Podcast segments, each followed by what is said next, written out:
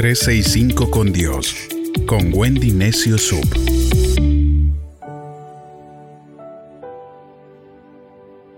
...7 de marzo... Mujeres que cambiaron su historia. Leamos el compromiso de Ruth en Ruth capítulo 1 versos del 16 al 17. Pero Ruth le contestó, no me pidas que te deje, ni me ruegues que te abandone. A donde tú vayas, iré, y donde tú vayas, viviré. Tu pueblo será mi pueblo, y tu Dios será mi Dios. Donde tú mueras, moriré, y allí mismo seré enterrada. Que Dios me castigue si te abandono, pues nada podrá separarnos, nada, ni siquiera la muerte. El compromiso de Ruth fue probado, comprobado y reafirmado. Orfa dejó a Noemí, pero Ruth permaneció con ella. El compromiso es lo que nos hace permanecer cuando otros huyen. Una gallina le dijo a un cerdo, tú y yo podríamos hacer algo para ayudar a resolver el problema de hambre en el mundo. Me parece bien, ¿Qué podríamos hacer? preguntó el cerdo. La gallina le respondió, yo podría poner unos huevos y tú puedes poner el jamón. Muy lista, ¿verdad? El cerdo le dijo, a ti poner los huevos no te cuesta mucho, a mí poner el jamón me cuesta la vida. ¿Cuál es tu compromiso? ¿Como el de la gallina o como el del cerdo? ¿Das algo de ti o has rendido toda tu vida a Dios y le das todo? El compromiso es lo que separa a los soñadores de los hacedores. El compromiso es lo que separa lo ordinario de lo extraordinario. Ruth se comprometió con Dios primero y eso la ayudó a ser comprometida en sus demás relaciones. En 1 de Samuel capítulo 25, verso 3, vemos el ejemplo de otra mujer, Abigail. La Biblia nos dice, este hombre se llamaba Nabal y su esposa Abigail era una mujer sensata y hermosa, pero Nabal, descendiente de Caleb, era grosero, mezquino en todos sus asuntos. El carácter de Abigail. Abigail tenía un buen entendimiento. Ella sabía tomar decisiones sabias, no guiada por sus emociones, sino por Dios. Muchas Abigailes tienen una lucha tenaz con hombres duros en su casa, que cometen malas obras, pero que su carácter se mantiene firme en Dios.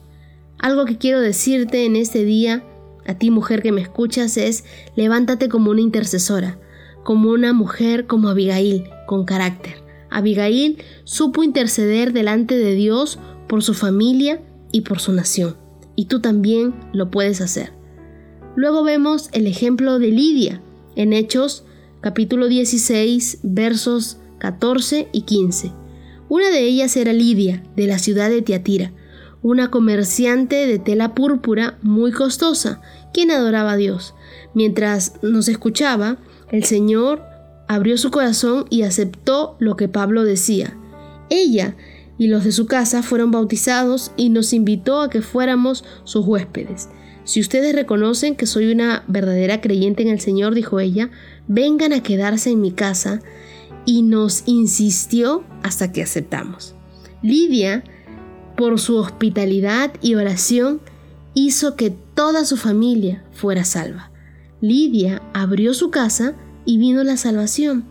Recuerda algo, esos pequeños detalles hacen grandes diferencias. La oración de Lidia hizo que toda su familia fuera salva.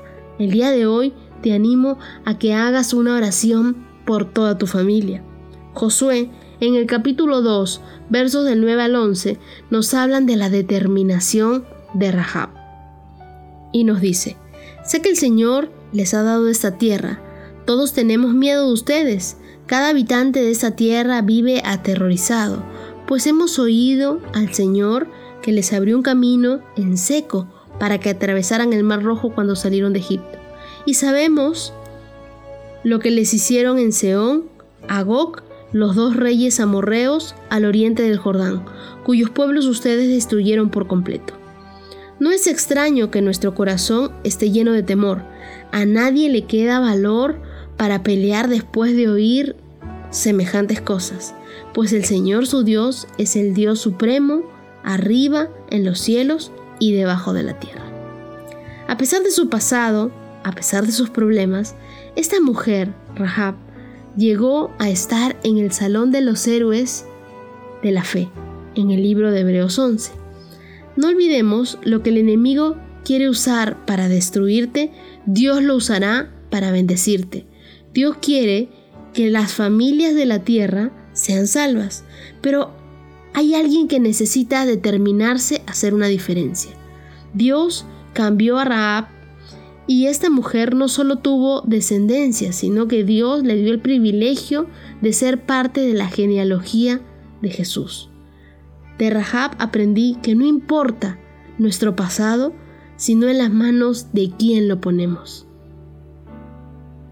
Estamos a un día de celebrar el Día Internacional de la Mujer y hoy aprendemos acerca de la determinación de Raab, de la oración de Lidia, del carácter de Abigail y del compromiso de Ruth, estas mujeres que pudieron cambiar su historia.